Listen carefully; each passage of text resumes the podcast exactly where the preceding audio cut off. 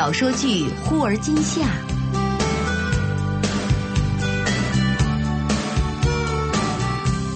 根据明前雨后的同名小说改编。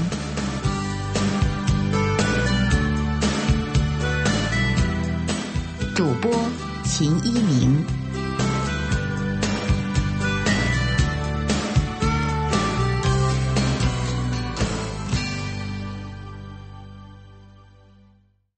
第十四集，寝室的姐妹们都去上自习了。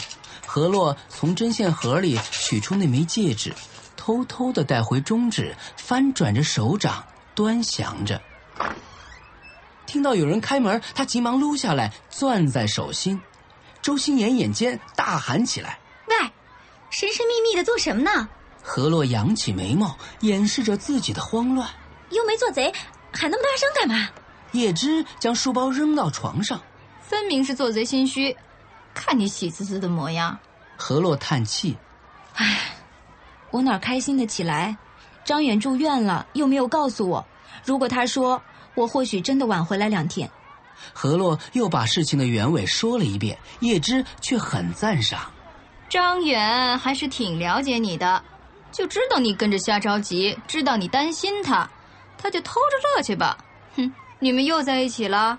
何洛茫然的摇头，叶芝安慰他：“其实啊，也差不多了，不就是谁一句话的问题吗？”何洛笑了笑：“ 其实现在也挺好，这样的距离，两个人看对方看得更清楚，也更好的想想未来。”周心言问：“哎，如果他说何洛你别出国了，你怎么办？”何洛左思右想：“那……”如果他当时的状态真的需要我在他身边，我就回去。周心言顿时大喊起来：“天哪！何洛不出国不读研不要北京了！”正好蔡满心来串门，刚进来就听到这句话：“哎呀，疯了！这个女人疯了！”何洛苦笑，他想起李云威说外婆有很多的偏方温胃养胃，闲下来便打电话去问。李云威揶揄他说。何洛，洗手做羹汤啦，哼，这就做小媳妇儿啦？你有没有骨气呀？他有开口追你回去吗？何洛说：“他都变成那个样子了，我这个时候就不计较了。你给他多少台阶了？明白事理的话，他自己就应该把握机会了。你说他会不会感动的热泪盈眶，就直接求婚了？然后一毕业，你们就闪电结婚？别逗了。”我和他现在算什么关系呢？不像你家许鹤阳，在小学的时候就瞄好你了，没准谁先结婚呢？不信打赌啊！李云威听了就笑起来，赌就赌，谁先结婚就不许要对方的红包。一言为定。挂断电话，何洛便依照李云威发过来的偏方，去超市买了食材，在寝室里煮了粥。叶芝努力的吸气，躺在床上不耐烦地说：“嗯，好香啊，饿死我了！我等了好久了，洛洛什么时候好啊？早知道，我还是煮方便面当宵夜好了。”周心妍从水房回来，笑着说：“姐姐您幸福去吧，张远都没吃到，就先进了您老的肚子了。”叶芝立马坐起，从上铺爬下来。我这儿就盯着检查何洛同学练手的成果。嘿嘿，要是张远多生几次病就好了，我也能多省两包方便面。何洛瞪了他一眼。叶芝，你就别咒他了，胃病不是一天两天就好的，我会多练习几种的。叶芝捧着碗，眉开眼笑。好啊。张同学一下子博取了你一辈子的同情心。何洛笑了笑，继续一边翻着资料，一边煮着粥。转眼便是寒假，何洛早上做了粥，然后他把粥盛在保温瓶里，一路颠簸着坐公共汽车去找张远。天冷路滑，何洛走得小心翼翼。张远在楼下等他，笑着问。呵，你怎么走路歪歪扭扭的？像只企鹅。我给你带了粥，怕洒了。听何洛说带了粥来做午饭，张远眉头都拧在了一起。他硬着头皮把粥倒在碗里，无可奈何的举起勺子。你可真是的，和我妈一样。从十一到现在这三个月，她也总叫我吃清淡的，清淡的，馋死我了。那，这可是你们逼我吃软饭的，不是我自愿的。何洛微笑着，托着下巴看张远吃了个碗底儿朝天，他又倒了一碗。好东西，可惜就这么两碗半，哪儿搞到的？我也去买呀。哪儿也不卖，我自己熬的。张远满眼问号的打量着何洛，你，早知道就留一份，让我妈这个二十多年的家庭主妇惭愧一下。何洛起身收拾碗筷，张远揽过来说：“我刷碗吧，吃了好多，活动一下。以后还有吗？不是你的小宇宙偶尔爆发吧？”有。刷完碗筷，张远连着打了两个哈欠。啊，哎呀，我打盹了，先睡会儿啊。你刚睡醒啊？呃哎呀，没办法。张远头一沾枕，不多时就沉沉的睡去。房间里有片刻的沉寂，此时何洛的心里也格外的宁静。尽管有人出出入入，有人在身后低声交谈，然而何洛只感觉到张远的存在。才是两个人的终点，可我一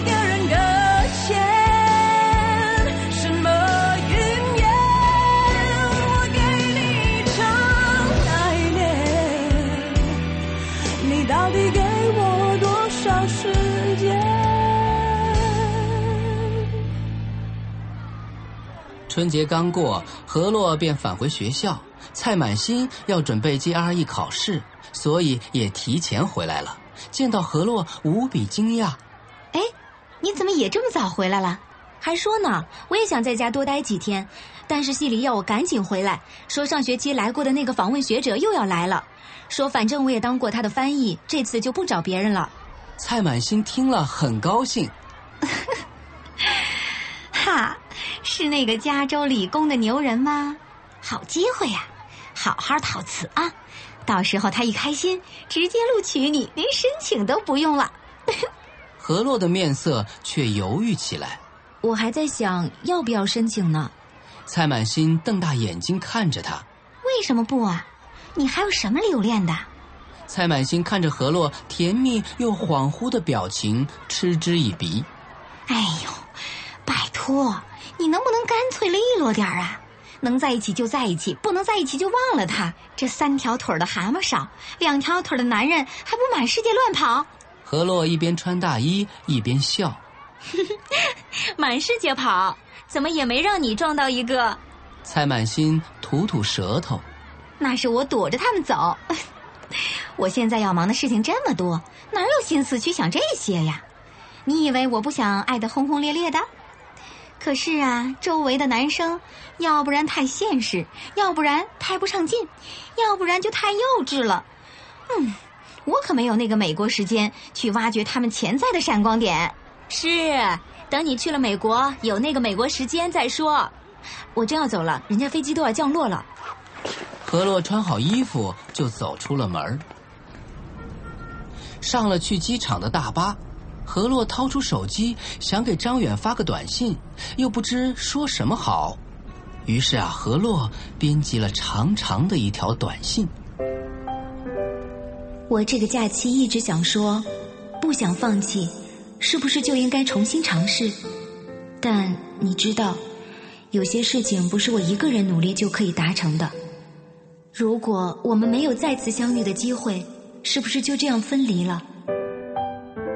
看着短信又觉得不合适，何洛一个字儿一个字儿修改，最后啊，索性全删了，写一条新的。我喜欢的人仍然是你。写完之后，何洛一次又一次的预览。此时大巴已经过了机场高速的收费站，何洛整理心神，最终还是没有发出去。在机场，何洛接到了扎维斯托夫斯基教授。在接下来的讲座上，教授推荐了一个书单下课后，何洛直奔图书馆。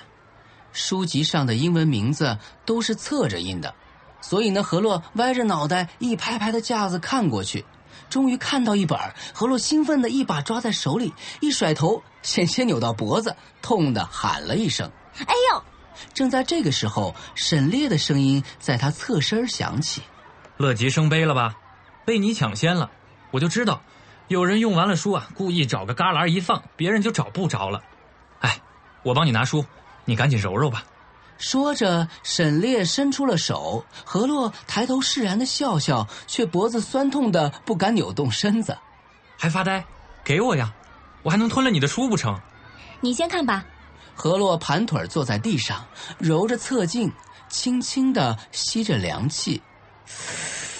啊，我的大脖筋啊！沈烈笑着摇头，盘腿在他身边坐下，低头翻着书，一言不发。正在这个时候，书架另一侧有女生在抱怨：“真是的，需要的书一本都找不到。谁让选他课的人那么多啊？大家都想和牛人套近乎。”你说他会给班上多少人写推荐信呢？还不知道，反正啊，我是没什么指望喽。两个人齐齐叹气。唉，何洛听得出是扎维斯托夫斯基教授课堂上的研究生。忽然，他的名字被提及。何洛是大三的吧？为什么找他做助教啊？不需要改作业，就找一个英语好的喽。嗨，他英语很好吧？听说他托福成绩都不是很好，你还考了六百五十七分啦，怎么不找你？我舅舅又不是外交部的，扎维斯托夫斯基教授拿的就是两国科技交流项目经费，当然要给内部人一个面子了。嗨，朝中有人好办事啊，没想到外交部连学术口都能干涉啊！嗨，就是，我们就安心准备 GRE、PS 推荐信好了。人家呀，只需要一句话。何洛脸色立刻就阴沉下来。沈烈看着何洛，起身转过书架，把参考文献放回原来的位置。哎，这都是酸葡萄心理，不要理他们。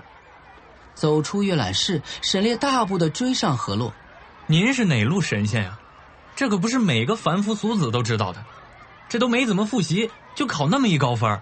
何洛听了，那是哭笑不得。求求你别宣传了！要不是上次你把我舅舅忽悠的那么开心，指导了话剧不说，还跑来做什么希腊神话与西方文学讲座，谁知道那是我舅舅？现在在外交部。沈烈撇撇嘴儿，嘿，那就说明你们一家都有本事，让他们嫉妒就好了。真是的，明明都是教育部的项目，和你舅舅那边八竿子都打不着。换了我是扎维斯托夫斯基教授，也不会找他做助教，多碎嘴呀！何洛知道沈烈一向不愿诋毁别人，赶紧拦住他。哎，好了好了，别念叨了，要不成你碎嘴了。沈烈无奈的摊手。得得得得得，费力不讨好，我又成碎嘴了。哪有你这么善良？你说我什么？何洛眨眨眼。善良啊，有什么不对吗？沈烈的眼皮立刻就耷了下来，一副苦大仇深的样子。哎。如果说夸奖一个女生啊，最大的褒奖是说你真漂亮；退一步说，你真有气质。如果实在看不过去，还可以说：“哎呦，你真有内秀。”但是呢，夸奖一个男生，说聪明、勇敢、英俊、潇洒都不错。哎，实在是找不到什么优点了，才会说：“你真善良。”何洛摇摇头，谬论。无论男生女生，我选择朋友最基本、最重要的原则，就是正直善良。你也说了，这是选择朋友。何洛抿了抿嘴儿，不敢再就这个话题说下去。我想考 GRE 算了，反正都上了新东方。你决定出国了？那倒没有，但我想试试看。有些事情努力了不一定有回报，但我相信更多的事情想去做就能做好。沈烈笑了笑说。呵 呵那只能说祝你成功了，反正我是不打算考 GRE 了，我决定啊就在本系读研。何洛有些震惊，他一直以为沈烈会坚定的出国，可此时他却笑着说：“我这个人呀，一天不说五吨话会憋死的，那要是让我用英语说，那一定会累死。考虑到啊想活得轻松自在，我还是不出国为好。”何洛看着沈烈，一时间心情有些复杂，不知道说什么好。期末考试后不久，何洛的 GRE 画上了一个圆满的句号，两千三百四十分，扬眉吐气。他打电话给张远：“你身体怎么样了？”电话的彼端只有遥远的微笑。挺好啊，好吃懒做，肚子上都要长游泳圈了。胃疼，肺在哪儿啊？好的，从来没感觉到它的存在。何洛依然不放心。估准张远忙碌的时候，打电话到他家里。阿姨，上次我做的糯米粥，说好要把做法抄给张远的，走的匆忙忘了。阿姨，您记一下吧。何洛把糯米粥的做法重复了一遍。张远的妈妈饶有兴致的记着，不时和何洛讨论两句，又笑着说：“真奇怪，这孩子一直不喜欢喝粥的，说吃不饱。”何洛装傻。他自从上次说胃疼去检查过之后，一直都吃不多的。张远母亲的语调突然提高八度：“什么？